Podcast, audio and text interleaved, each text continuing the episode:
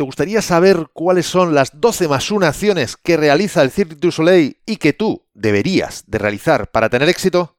Te las he desgranado en este y en próximos episodios para que precisamente las puedas aplicar de una forma sencilla y fácil. ¿Quieres saber cuáles son? Pues entonces no lo demoremos más y comenzamos con este episodio 97. 3, 2, 1, comenzamos.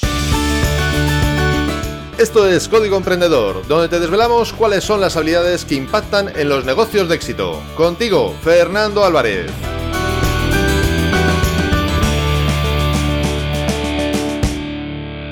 Aquí estamos, un episodio más, una semana más, siempre desde la trinchera, desde donde los emprendedores producen resultados, desde donde tiene lugar la acción. Y como toda acción sucede en toda trinchera, también está ocurriendo en la tuya y me encantaría que me comentaras a través de las redes sociales o en la plataforma desde donde me estás escuchando, incluso desde el link que te dejo en las notas de este episodio, tu opinión, tu experiencia respecto al tema de hoy. Y el tema de hoy es un tema que ya me extrañaba a mí que en 96 episodios anteriores no lo hubiera tratado en más o menos profundidad, porque lo reconozco, es así. Soy un fan absoluto del Cirque du Soleil, o también conocido en castellano como el Circo del Sol. Lo digo en su nombre original porque, bueno, entiendo que cada uno tenemos nuestro nombre y nos suele gustar que nos llamen por nuestro nombre y no nos lo traduzcan o lo varíen, pero bueno, yo creo que nos entendemos en cualquier caso. Antes de nada, y como también hacen muy habitualmente los anglosajones, vamos a hacer ese famoso disclaimer o aviso, como decimos los hispanohablantes, porque todo lo que yo te voy a contar lo hablo como espectador y estudioso de la gestión empresarial de esta compañía, no como empleado y tampoco como proveedor de la misma, porque no lo he sido, ni empleado ni proveedor. Es decir, te lo cuento desde fuera, desde todo lo que yo podía aprender en libros, en DVDs y por supuesto, con un absoluto fanático ya casi casi desde hace unos 20 años. Un fan absoluto, ¿no? Fanático, no, no, yo creo que fanático tampoco, pero fan, sí, eso sí, muy friki, lo reconozco, de esta industria y de estos espectáculos, para ser más exactos. Bien, pues como te decía, quiero hablarte de estas 12 más 1 acciones que yo, en mi opinión, están realizando el Circo del Sol. Seguro que están realizando muchas, muchas más que estas, pero ellos están realizando estas y a mí por lo menos me parece muy importante que tú las puedas aplicar en tu empresa. Yo te aseguro que algunas ya las estoy aplicando y otras están planificadas para poder al menos intentar aplicarlas, no sé si al mismo nivel, pero desde luego al nivel que me sea posible. Te lo puedo asegurar. Porque, en mi opinión, esas 12 más 1 y otras, seguro que sí, eh, no lo pongo en duda, pero desde luego estas 12 más 1 acciones para mí han marcado una diferencia, un antes y un después, en lo que es el mundo del espectáculo y en lo que es, sobre todo, el éxito del Cirque du Soleil. Así que, sin más demora, vamos con ellas. La primera, importantísima, todos sonríen. Tanto los artistas como los que no son los artistas. Cuando tú vas a un espectáculo del Cirque du Soleil, desde el primer momento, desde la entrada, las personas que pertenecen a la organización, no las de seguridad, reconozco que no, no sé si es una cuestión de que como son de seguridad, pues no pueden estar sonriendo, es una cuestión ya casi de, de profesión, no lo sé, pero desde luego todas las que no son de seguridad, en todo momento tienen una sonrisa puesta en su cara. ¿Casualidad? Sinceramente no lo creo. ¿Por qué? Porque como te digo, han sido muchos años, muchos espectáculos, muchas circunstancias que seguro que cada uno de ellos estaban viviendo en esos momentos y jamás yo al menos he percibido que faltara esa sonrisa. Si ha ocurrido, como digo, yo mismo no la he percibido. Y es más, como digo, los artistas también. ¿Por qué? Porque, hombre, evidentemente, si estás haciendo de funambulista ahí arriba, en un alambre, pues a lo mejor justo en el momento de la tensión no estás pensando en la sonrisa. Y es verdad que en esos momentos serios de tensión, bueno, pues eh, la cara es un rostro más serio, más concentrado, digamos. Ahora bien, en cuanto no están justo haciendo el acto circense que, toca, digamos, siempre están mostrando o una sonrisa o está mostrando una mueca, una expresión, digamos, porque va en el personaje. Pero siempre están, digamos, de cara al público. No solo porque lo tengan delante, sino porque su expresión es por y para el público. Y en ese sentido me parece importantísimo el que en una empresa, en tu empresa, en mi empresa, siempre que estás atendiendo al cliente, estés mostrando una sonrisa, y ya, si me lo permites, ya esto ya para profesionales, ya esto es de nota, siempre se muestre la sonrisa aunque el cliente no esté delante. De esa forma será mucho más fácil que cuando llegue el cliente la sonrisa permanezca. Segundo punto, mentalidad de ayudar. Mi experiencia en el Circo del Sol es que si tú tienes cualquier cuestión, cualquier problema, cualquier dificultad, es que casi casi, metafóricamente, evidentemente, no de forma literal, te falta levantar la mano para que alguien te pregunte qué ocurre, cómo le puedo ayudar. Cuando yo me encontré con situaciones pues, de dudas, de preguntas, de oye, mira, vamos a mirar esto y vamos a mirar lo otro, o oiga, ¿cómo puedo resolver esta situación? Siempre ha habido alguien que con una sonrisa, como decíamos antes, me intentaba ayudar de alguna manera.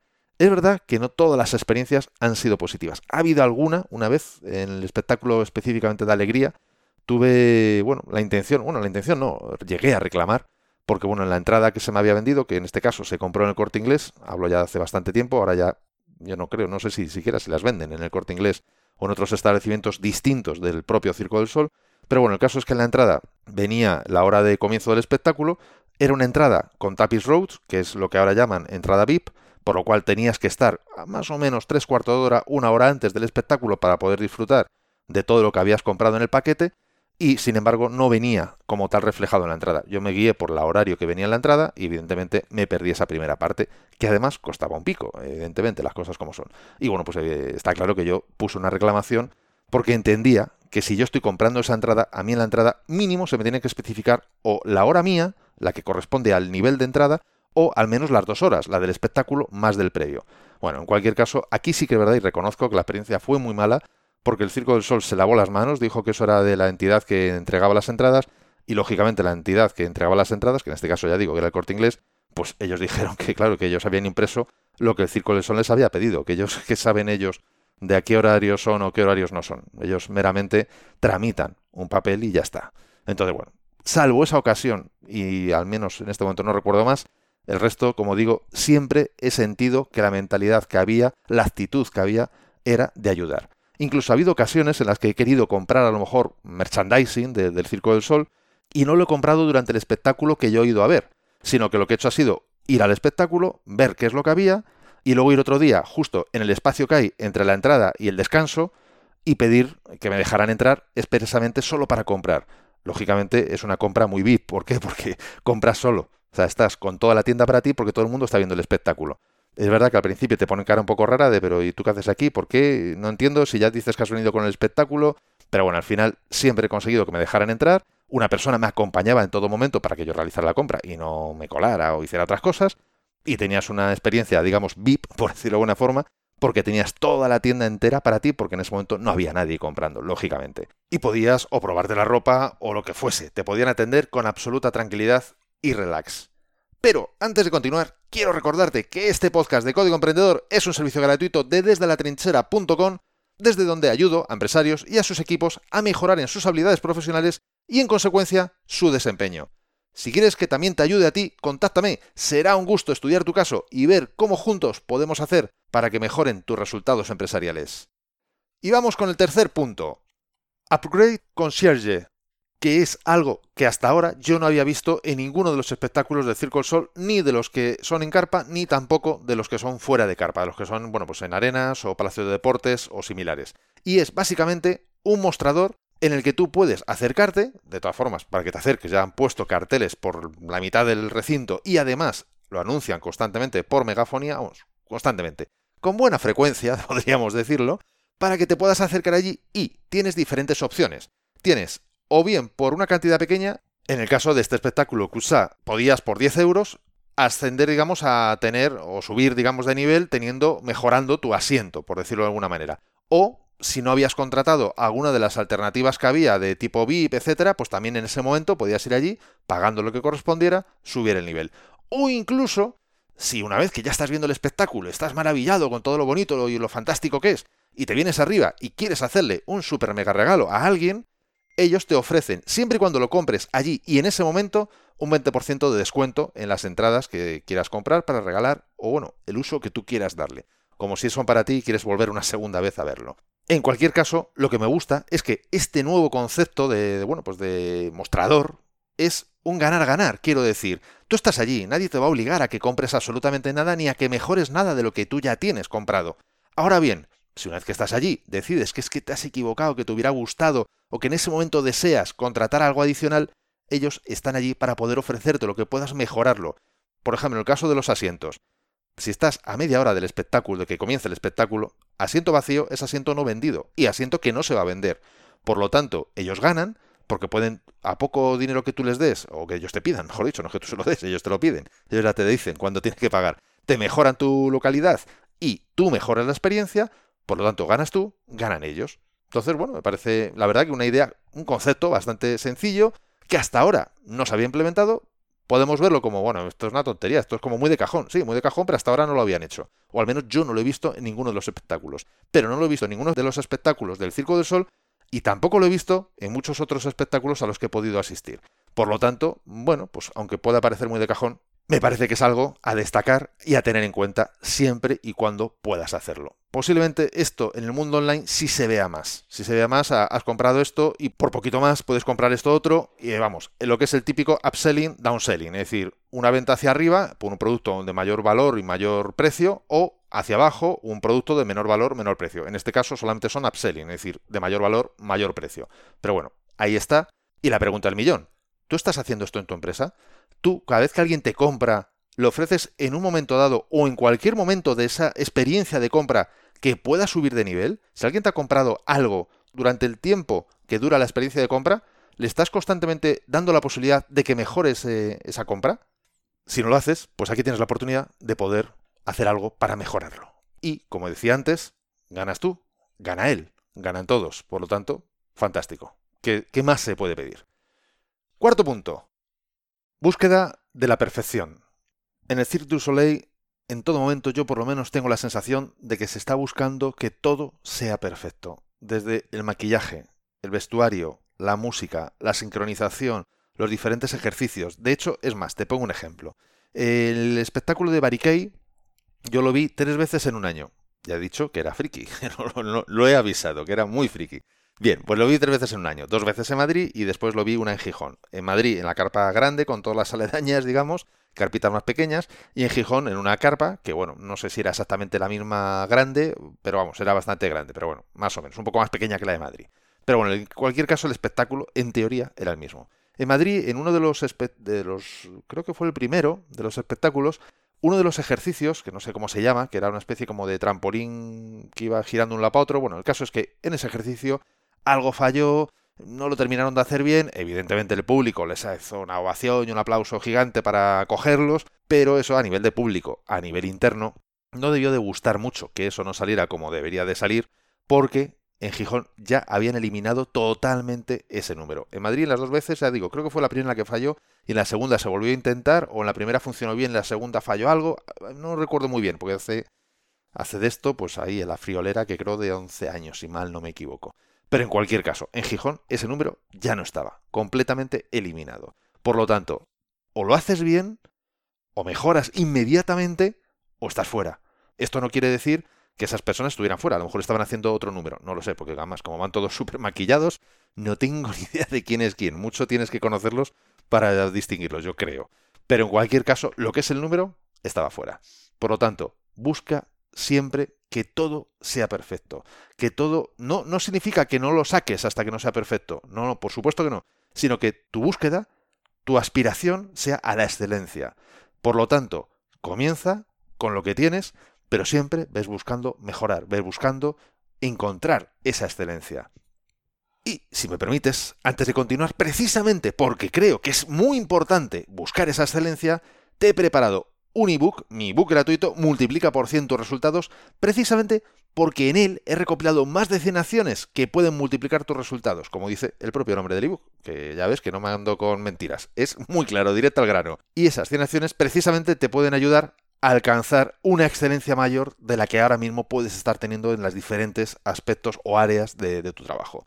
¿Y por qué sé que además estas acciones pueden multiplicar tus resultados? Pues lo sé, porque son la consecuencia de haber estudiado a personas de éxito y a empresas de éxito, como en este caso, el Circo del Sol, y además de haberlas puesto en práctica yo mismo, de haberlas experimentado, porque sin experiencia el resto está muy bien, pero es pura teoría. En cualquier caso, puedes bajártelo totalmente gratis en desdelatrinchera.com barra x100.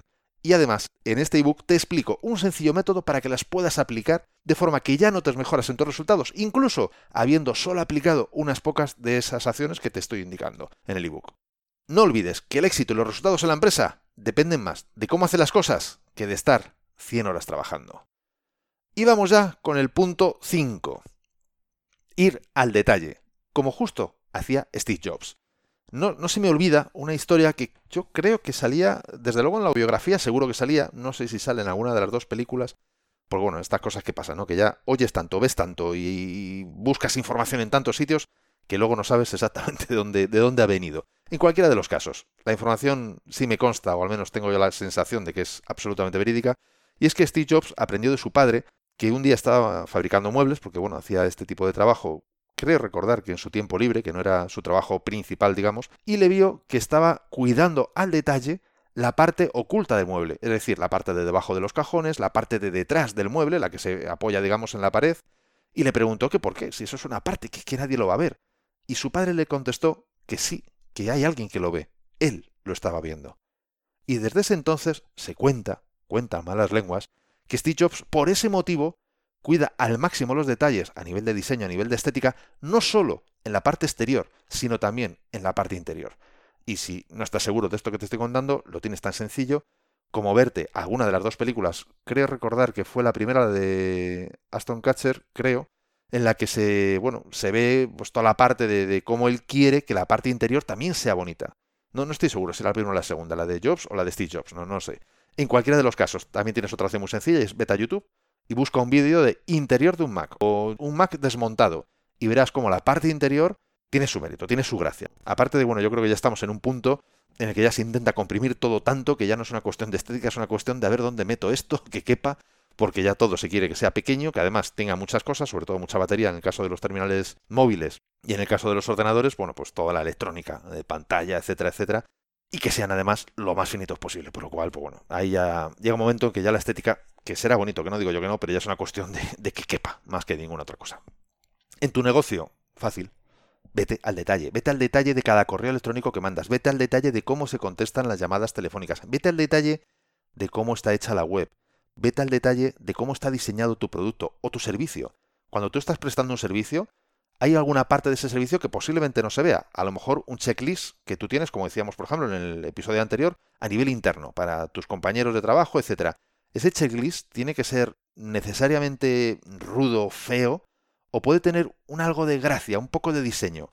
Si tiene algo de diseño, posiblemente tú estés animando o digamos mejorando la calidad profesional o la calidad de trabajo laboral visual de los empleados. A lo mejor te parece que es rebuscar un poquito, pero tú imagínate trabajar en un entorno en el que todo es áspero, por decirlo de alguna forma, a nivel visual, a nivel de diseño, a nivel estético. O, alternativa, trabajar en un entorno en el que es todo pura inspiración, por ejemplo, Circo del Sol. De hecho, de hecho, es más, fíjate si para mí es importante esto que te estoy contando, que precisamente en mi escritorio, desde aproximadamente el año 2000 y poco, 2003, que creo, 2002, que creo que fue cuando más o menos descubrí yo el Circo del Sol con el espectáculo Saltimpanco, que fue el primero que, yo vi aquí, en aquella época vendían unas figuritas que ya han dejado de venderlas, o las que venden, desde luego, a mí ya me parecen de una calidad que no, que no compensa el precio que, quieren cobrar. Esta no es que la calidad sea de la bomba, no es bronce precisamente, pero bueno, digamos, eh, no es plástico y desde luego tiene un aspecto más resistente. Bueno, pues el maestro de ceremonias, por decirlo de alguna forma, que creo que se llamaba Ribeá o algo así, no, no recuerdo muy bien, hicieron una figurita de él y yo la tengo aquí en mi escritorio desde aquel entonces, del espectáculo Sandimbango. ¿Por qué? No es que sea especialmente bonita, de hecho es todo en color gris, a excepción de lo que es la parte de la cara que la tiene de color. ¿Por qué la tengo? Porque me recuerda y me inspira a que todo se puede hacer de otra manera mucho mejor. Y ellos lo han demostrado. Y siempre que tengo alguna duda, muchas veces veo la figura y automáticamente me surge la pregunta de, ¿esto que estoy haciendo, cómo lo puedo hacer si yo fuese, o esto fuese, mi empresa fuese, el Circo del Sol? Y por último, de esta primera parte de lo que son las 12 más 1 acciones que realiza el Cirque du Soleil y que tú deberías de realizar para tener éxito, la de asumir riesgos controlados.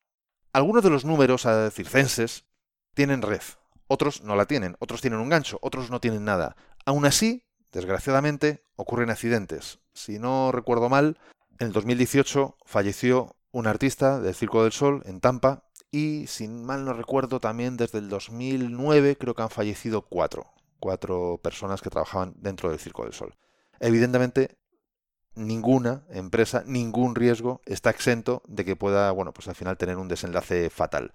Evidentemente. Pero es importante gestionar o controlar mejor los riesgos. No sé si esto es así, es una sensación que yo tengo de que antes había números que tenían menos seguridad en el Circo del Sol y creo que últimamente la han mejorado o ampliado o bueno, o implementado simplemente de forma directa esta seguridad. En cualquiera de los casos, siempre esa seguridad la ponen de una forma de lo más sutil posible. Por ejemplo, en este caso en QSA había, que por cierto, no sé si lo sabes, QSA significa caja mágica en, egipcio. Yo no tenía idea, me lo dijeron una de las chicas que estaban trabajando allí en la parte de, bueno, de la parte de fuera de, lo que es el, circo, digamos. Bueno, a lo que íbamos. En este caso, como digo, en este espectáculo había una serie de, bueno, había un número de una, para una serie de funambulistas y pusieron una red debajo. Esa red, lo primero, la montan de una forma que mientras que tú estás mirando a una parte del escenario, te están montando la red para que tú no estés prestando atención a que están montando la red. Punto uno. Punto dos. Lógicamente la zona de la red está más abajo, es una zona más oscura porque todos los focos dan arriba, están mirando arriba. Bien, cuando están mirando arriba los focos, si la red abajo está más oscura y encima, qué casualidad, es negra, se percibe menos. Por lo tanto, la experiencia del usuario es que existe un nivel de riesgo muy alto, que en verdad lo hay.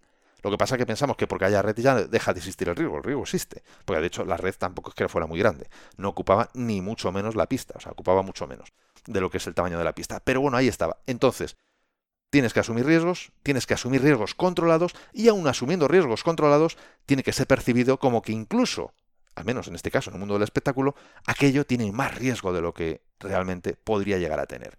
En cualquier caso, si te fijas, todo, todo está pensado para la mejor experiencia posible del cliente. O dicho en otras palabras, en el Circo del Sol, en el Cirque du Soleil, no dan punta sin hilo, básicamente. Bueno, estos son los seis puntos que te quiero comentar hoy, por no hacer más largo el episodio. Repasemos. Primero, todos sonríen, tanto los artistas como los que no son los artistas. Segundo, mentalidad de ayudar.